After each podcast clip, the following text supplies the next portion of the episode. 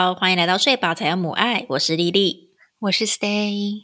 Hello，Stay，今天有没有睡饱呀？今天没有啊。你怎么听起来有点可怜？你怎么了？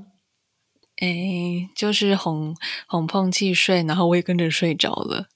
呃，他大概九点半、十点睡着，然后我跟着睡，睡到十一点，我惊醒，因为很还有很多事情还没做。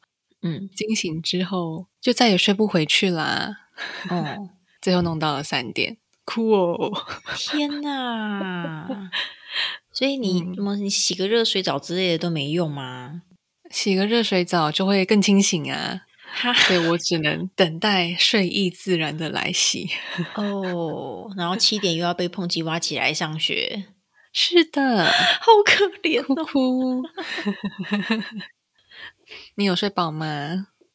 我还可以哦，还行啦。太好了，太好了。对啊，就一样。小何六点的时候哇哇叫，但老黄已经动弹不得，所以我就爬起来 去陪小何玩这样子。然后大概到八点左右再补眠一下下。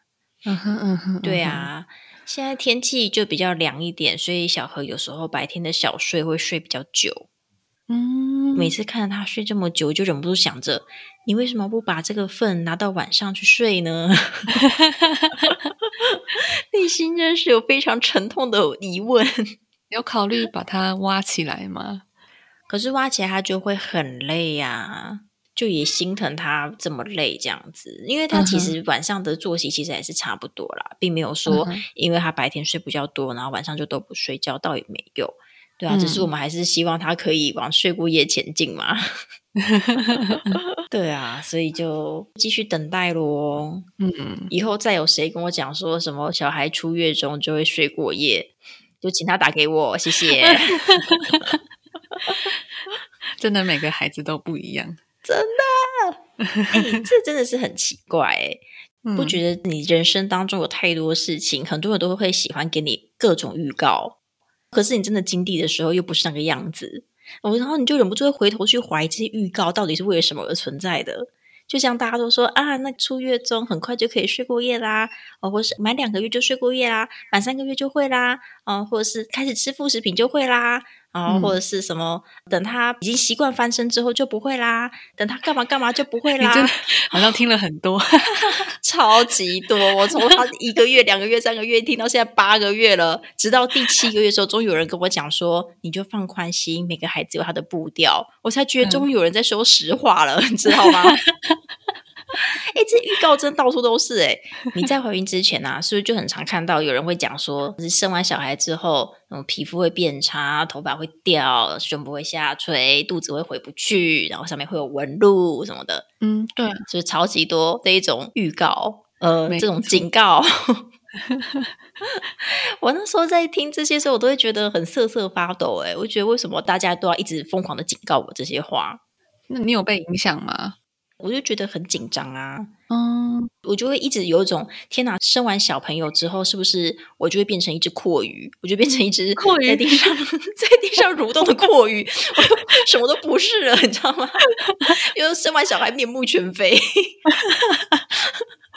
想为什么散播像这样的恐惧啦？到底意义在哪里？但是呢，我自己经历过这一招之后啊，我发现这件事情应该要换另外一个角度来看。就虽然大家的语气都很像在恐吓你，但事实上呢，我们转换个角度，换个眼光，它其实就是一个风险说明书的概念。呃，你是说像是投资理财对这件事情吗？没错，投资基金有赚有赔，请详阅公开说明书，在角落写非常小，然后念都念超快的那个地方，就只是和投资基金不一样的地方是，怀孕生产这件事情，那个小小的字会被放的超级大，所有人都会巴不得要你知道这一些风险的内容，这样子。嗯嗯嗯，毕竟我真的觉得在怀孕生产过程当中，就是你的身体会在短短的几个月变得很不一样。嗯，我觉得那个内心的冲击是会蛮大的。即便你事情就知道说哦好，呃，因为肚子会开始变大，那胸部也会开始变大，然后乳头颜色也会改变什么的。但是你真的看到的时候，内心还是会有点震撼。对，但是如果事前已经有人，呃，全世界都已经疯狂的在 灌输你 你会经历的事情之后，哦，你就会至少心里有个依据，就哦，这个是本来就会发生的事情，对，你就可以事前多做一些心理准备。对，没错。我现在出一个情境题给你，好，今天呢，你刚生完小孩，出了月中回到家，开始在带小孩。此时你的朋友来按你的电铃，叮咚叮咚，你就打开门，朋友就看到你说：“哇，Stay，你生完了，恭喜你，辛苦了啊！你觉得生完小孩之后，你跟以前有什么不一样啊？嗯，你要说表面话还是实话？哎呦，我们都已经这么多年的朋友，当然要听实话呀。听实话吗？嗯，为什么我的肚子还是像怀孕八个月一样没有回哎，真的耶，哎，真的耶，虽然有听过人家讲，可是嗯还是很疑惑，就是明明孩子出来了，为什么肚子还在？哦，对，如果你完全没有做功课的话，你可能会以为生完小孩之后肚子就会消平了，但是是 no 嘛。对你有去做功课的话，你就会知道说，OK，你生完小孩之后，肚子不会马上消掉。对，一来身体恢复本来就是需要时间，然后、呃，你可能会有一些水肿啊，还是什么东西需要排掉，所以呢，你肚子其实是慢慢消下去的。没错，感情上很难接受啊，是哦，这个我倒是因为事前已经做足了准备，所以我就是觉得，A，是可以理解的。我那时候嗯会、会这么讲，是因为我想起在月子中心的时候，克拉克的朋友来看我们，然后他就看我说：“哇，你恢复的很快耶，很像恢复到产前一样。”嗯，你说还没生的时候吗？对，我说产前，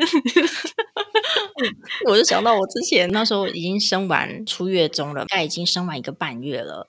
嗯然后我就某一天晚上想说啊，小何还缺一些奶瓶，晚上的时候我就走去家里附近的妇婴用品店。对啊，那个第一次去嘛，所以他都会要你加会员，我就现场填的资料，然后他就 key key key key key，他 key 到一半的时候，他就转头说：“哎，妈妈，你预产期什么时候？”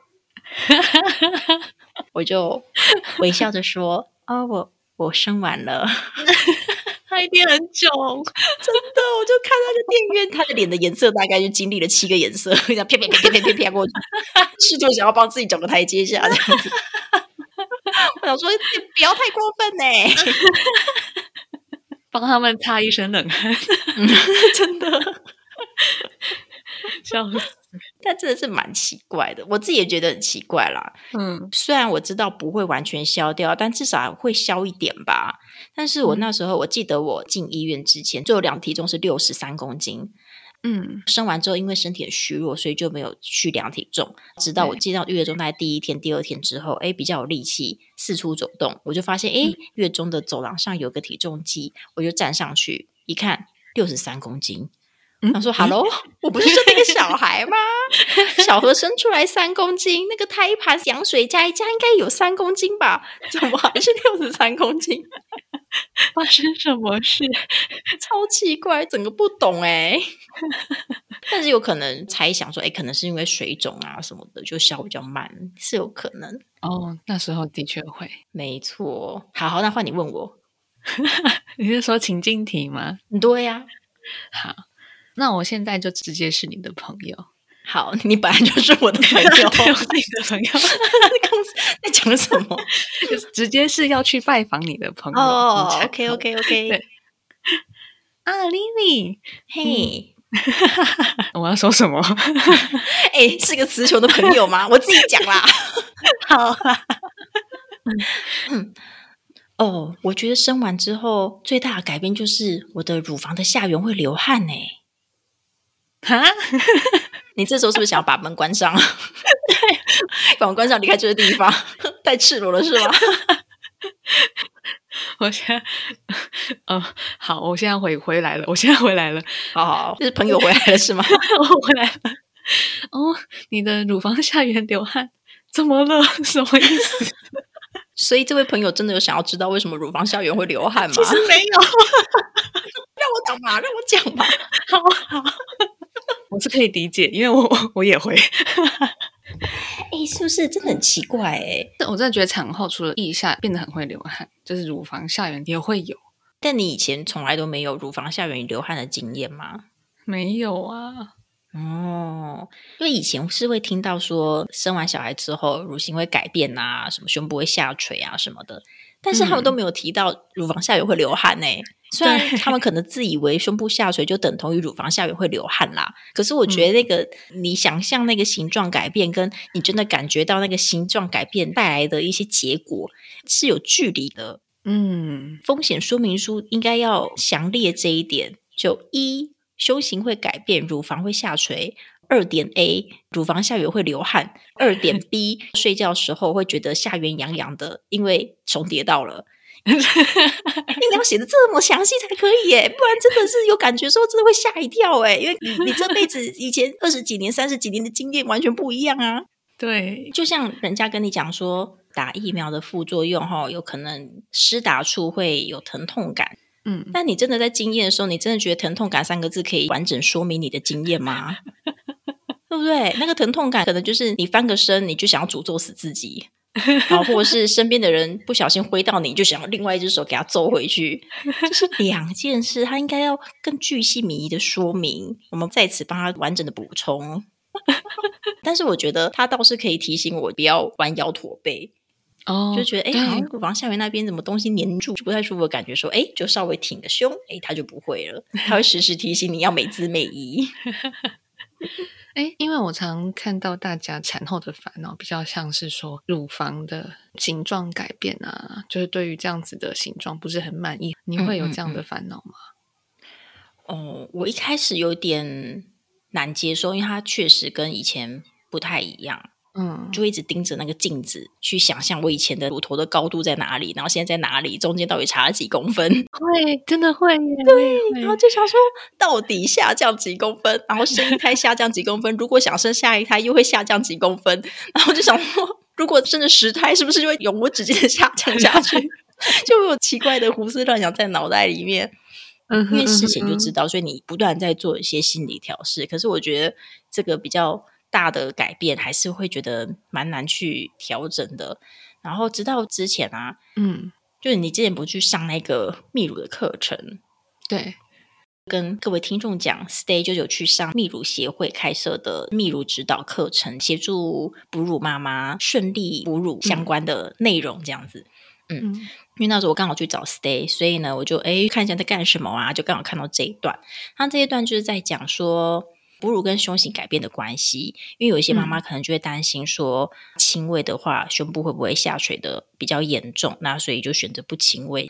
那所以就有做这个研究，那研究发现说，哺乳跟胸部下垂的关联性并没有那么明显，但是呢，你只要有怀孕到一定的周数，你的乳腺就开始工作了嘛，所以你只要有怀孕到一定的周数，你的胸型就会改变。对，然后它就有展示出女性不同时期的胸部的形状，儿童期的时候胸部会长怎么样啊？然后呢，等你到青少年乳房开始发育的时候，胸型大概是怎样啊？发育完一直到你怀孕前会是怎么样啊？然后怀孕之后会是怎么样？这个时候我就觉得医学的命名真的是非常的重要，诶就是它不同的时期都有不同时期的命名嘛，但其实我现在已经有点忘记它确切命名是什么了。我只确定怀孕后的胸部，它的命名是成熟期乳房。对，你干嘛哦？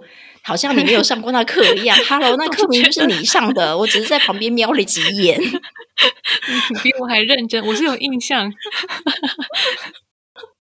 然后就看到这一段，我真的超级的震撼嘞。我就觉得哇，我内心的那一些惆怅、遗憾、难过什么，全部都烟消云散了耶！我现在顶的是一对成熟的胸部，哎，我跟路上这些 年轻妹妹们 的胸部都不一样，我可是成熟的胸部，哎，我觉得好得意呀！对呀，医学命名真的是好重要。就如果他写的是什么呃老化期。我一定哭到在地上打滚呐！他明明成成熟期，我觉得天哪，超感动的耶！嗯哼哼，然后在那之后，看待我胸部的眼光就完全不同了。我是个成熟大人，因为我有一对成熟的胸部。所以你就比较不会因为胸型改变，然后会比较没有自信。哦，这倒是不会耶。嗯嗯嗯它目前带给我最大的困扰，真的就是我弯腰驼背的时候，下缘会流汗。而他提醒你要挺胸，没错，没错。好，我们就是在这里补充一下这个公开说明书的内容。这一集就要来讲那些风险说明书里面没有讲到的事情，我就觉得奇怪，明明大家稀里呼噜、稀里呼噜讲这么多东西，怎么会还有漏掉的事情？你有没有什么经历过是公开说明书里面没写的？嗯，我觉得最明显的变化，可是没有被提到的是我的心跳，嗯，整个减缓了，就是一分钟原本大概八十左右，现在嗯变成六十左右而已。哇塞，那慢很多哎、嗯你没有吗？我没有啊，我我原本是八十，我现在还是八十。哦哦哦哦，不对，你身体应该变健康吧？因为你知道六十是那种职业运动员才会有的心跳数哎、健身教练说我想太多了。我说，哎、我的心跳变慢，是不是因为我每周有一次的重训？然后他就说，你每周一次而已，不太可能，就是从八十变六十。这样你每周两次的话，你就会从六十变四十喽。好可怕！哎、我产后，我产后真的是四十几哎。天哪！对啊，然后医生就帮我安排一些检查，都说哎、嗯好像都很正常啊，没什么，没事嗯没事。那你自己会不舒服吗？呃，就很虚弱，虚虚的。所以你会感觉到心脏跳不动吗？还是说他其实就是有在工作，就只是动比较慢，还没睡醒？嗯，我之前是有去给中医把脉，他就说我的脉象比较弱，也比较沉，就是没那么有力，然后又变得比较慢。我为什么会那么在意？是因为我在健身环刚出来的时候就开始在玩，然后玩一玩，我都发现说，为什么我明明已经破了两关、三关了，然后嗯健身环的设计就是你破了两关，他就会建议你说，哎，要不要两个心跳来看一下你的心率，再来评估说你要不要再玩一关。嗯嗯然后结果我每次量我的心率，就尽管我真的已经喘的要死，嗯，可他还是说测出我的心率顶多到九十几，然后嗯就是极低的运动量。我说 OK，好，我再继续。这不应该感到困扰吧？这代表你确实需要更多的运动啊。就是有一种呃，为什么我都没有办法像别人一样，就是有那种成就感啊，到一百三哦，一百五，这个小小的烦恼。看来我们两个的补充都还蛮有正向作用的，一个要提醒我们要美姿美仪，然后另外一个运动强度要再更加强。哎，对，我倒是还有一个小不拉几的 发现，但是我真的超级无敌在意的耶！我觉得比 前面大家说什么会产后掉发啊，皮肤有没有变差啊，在这个面前它都不足为道哎。哦，但是在心跳后面讲这个，就有一种我觉得有什么好拿出来说嘴的。好，我说了，鼻孔变大吗？还是鼻 No，就是我跟你说，一嗯个产后的肚脐啊，是不是有点不一样啊？嗯，我看一下，有啦，我是产后我都有观察，就是嗯有变比较凸一些，比产前，哦，是呃，哦，不是比怀孕前还要凸一些。哦，那你的肚脐是发生什么事哎、我肚脐整个大消风哎、啊？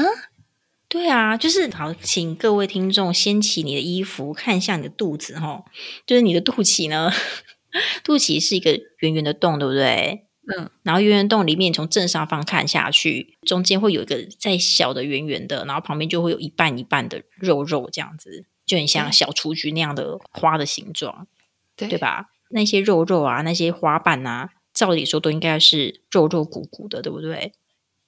嗯，我是鼓鼓的，因为有点凸。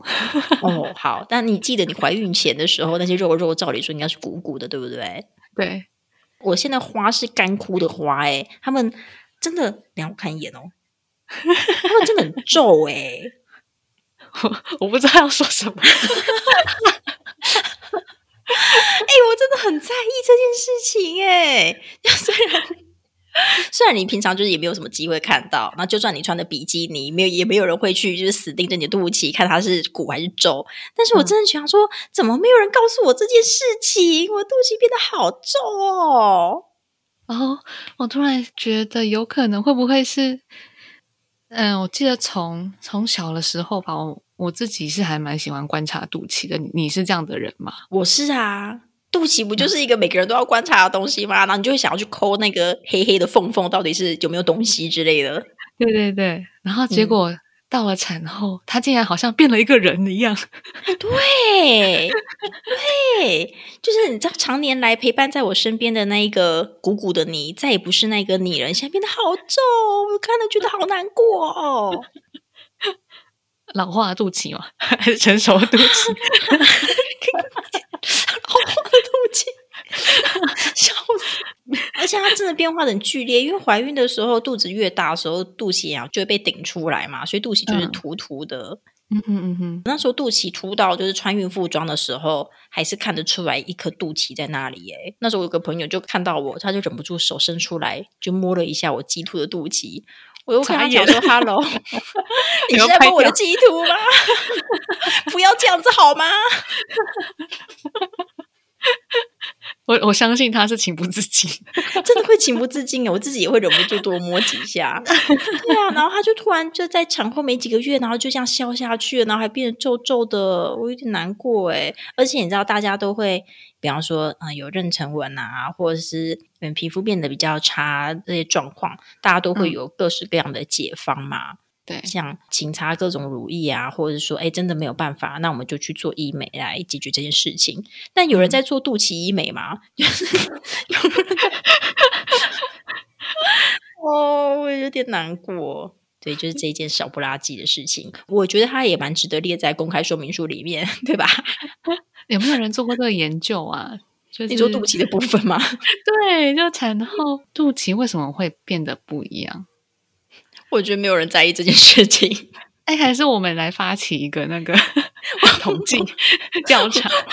我我也不想，听起来很废。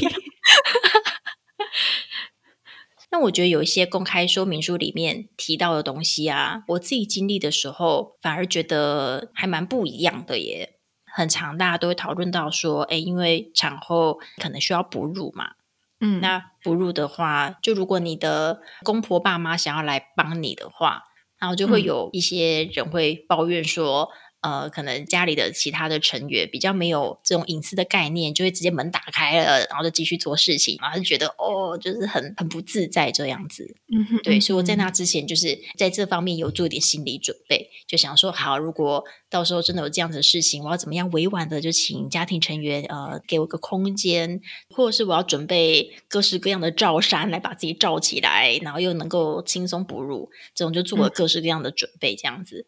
但殊不知，我产后哺乳，我超级不怕被人家看呢。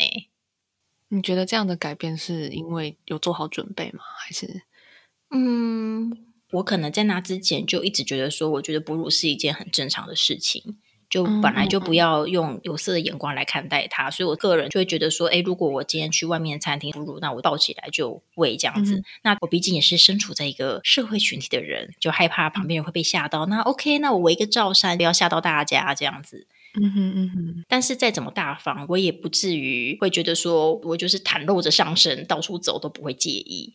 但是我产后的那段时间，我就一直会有一种自己的身体就是某种工具的感觉。哦，对，就我觉得，哎，我的胸部就是像奶瓶那样子啊，嗯嗯嗯，对啊，小朋友要喝奶，哦，那就是把奶瓶拿出来喂他喝啊，一直会有这种感觉，所以我就一直没有特别的意识说，哦，我需要躲起来喂奶，嗯，反而是身边的家人他们会自动的闪避，对，有时候我就想说，我是不是吓倒大家了？不过我这样子的状态，大概到我退奶之后就没有了耶，就我退奶之后。就不会想要把胸部弹出来给其他人看，当然没人没事会想要把胸部弹出来给大家看。那我一直说，退奶之后再回去回想之前那个状态，就觉得哇，好难想象自己那时候为什么是这样哦。会不会是泌乳激素？你说泌乳激素会让你愿意袒露，是不是之类的？你那个课程有没有讲这件事情啊？嗯，我也忘了吧。好的，我想老师们应该会觉得有点难过，但没关系。对不起，你刚刚讲到那个在哺乳的时候不怕被人家看，嗯嗯，这让我想到我在产后也有类似的改变呢。嗯我的话是产后啊，不管到健身房或者是到呃游泳池，嗯要去换衣服的时候，产前我都会在更衣间里面的淋浴间里面换衣服。嗯嗯嗯，正常人都会在淋浴间里面换，不是吗？啊，对啊，那不然你在哪里换？就是在更衣间的长椅上放好东西，我就直接换，然后换好之后就把衣服塞回去。哇，这个要是那一种全世界都不怕的阿尚才做得到的事情哎、对我那时候想说，我变成阿尚了，是这样吗？哦，没有，我我刚刚讲这句话完全是带着一个非常崇敬的语气在讲这件事情哦，请勿误会哦。我真的觉得阿尚是全世界最有勇气的族群了。就是我已经有点难以回想之前介意同性看到我的身体的感觉。哦，嗯，可是产后我会有一种心态，是我对于我自己的身体，就即使没有像怀孕之前那么的窈窕标致之类的，对，嗯可是我反而对于自己的身体还蛮自豪的耶。就是我我的身体经历了生小孩，我的身体经历了哺乳，经历了很多。那嗯我看到它的价值感，嗯然后我不怕。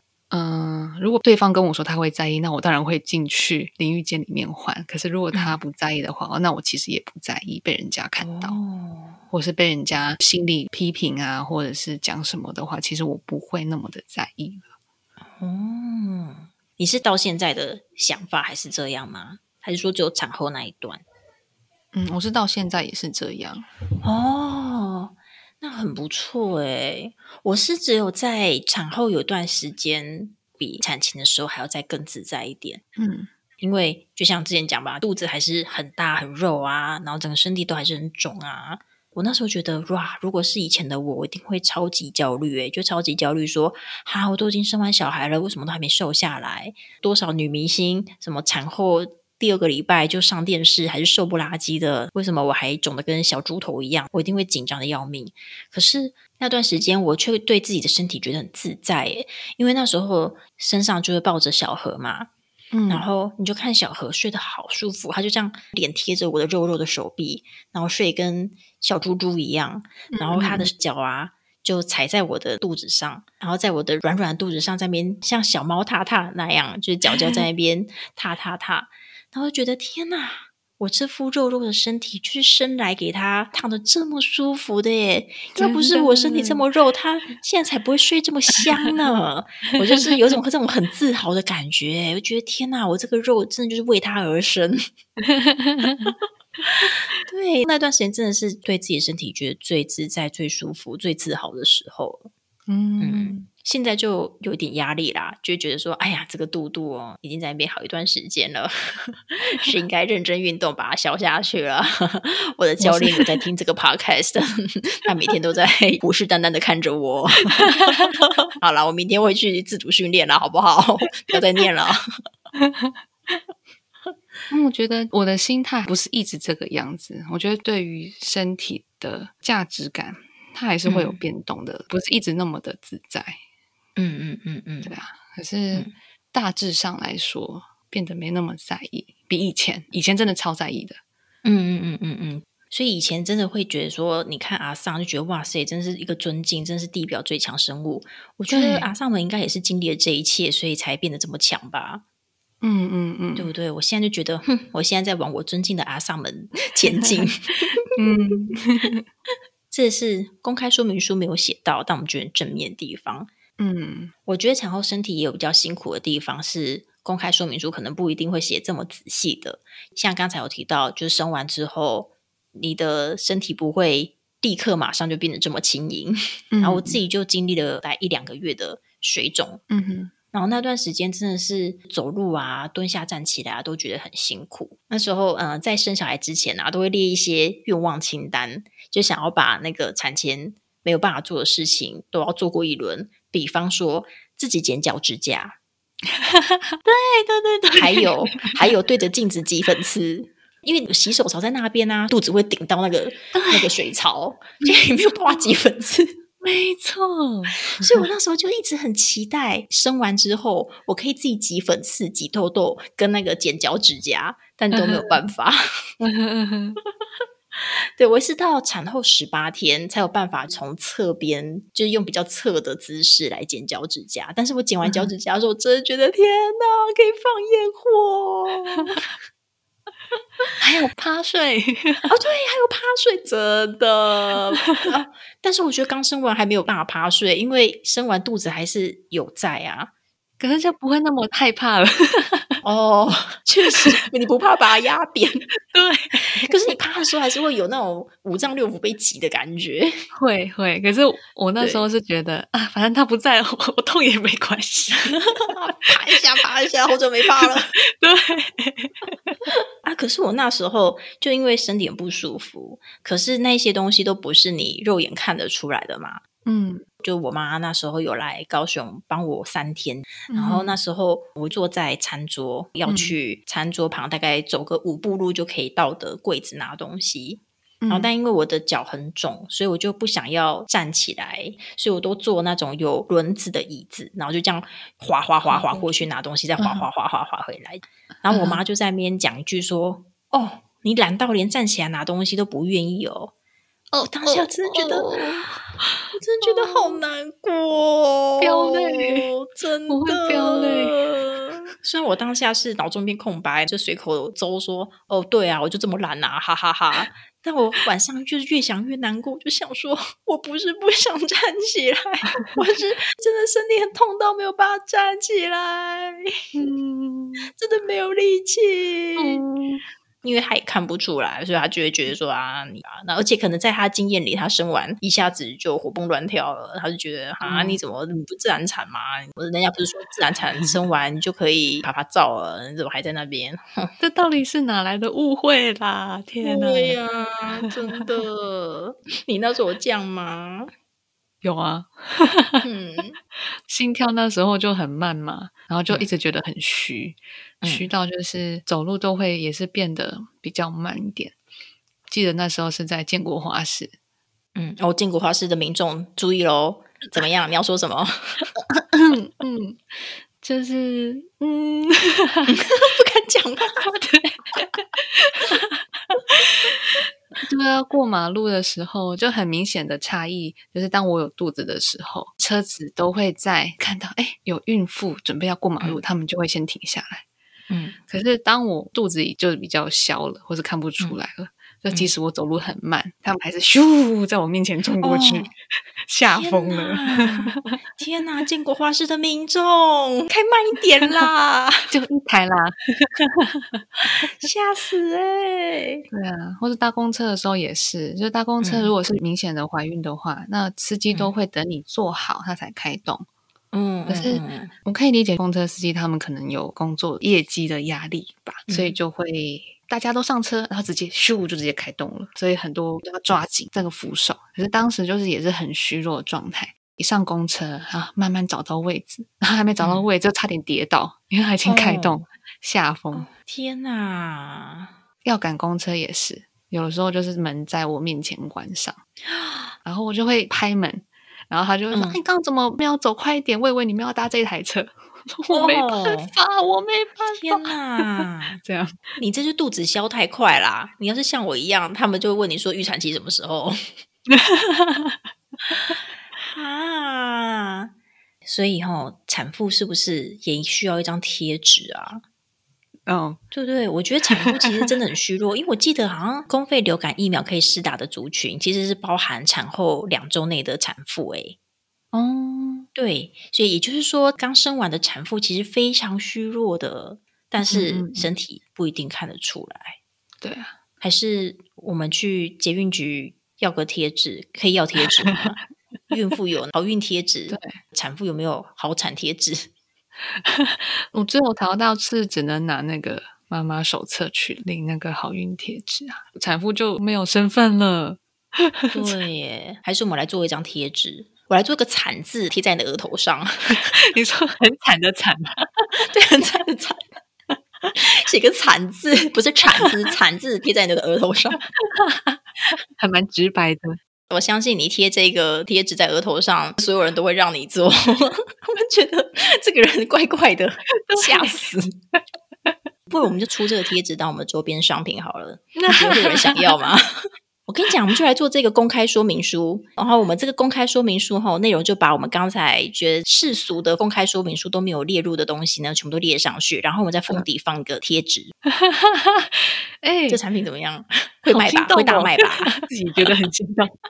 好的，要是听众对我们这个产品有兴趣的话，欢迎留言敲完，我会认真考虑这件事情。好啦，那就这样子，我们的分享就先到这里啦。欢迎大家可以留言给我们，你的留言对我们来说都是一个很大的鼓励哦。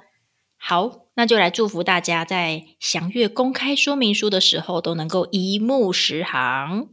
哇塞，很实用哦！直接在额头上贴个贴纸更快啦。好啦，大家拜拜，拜拜。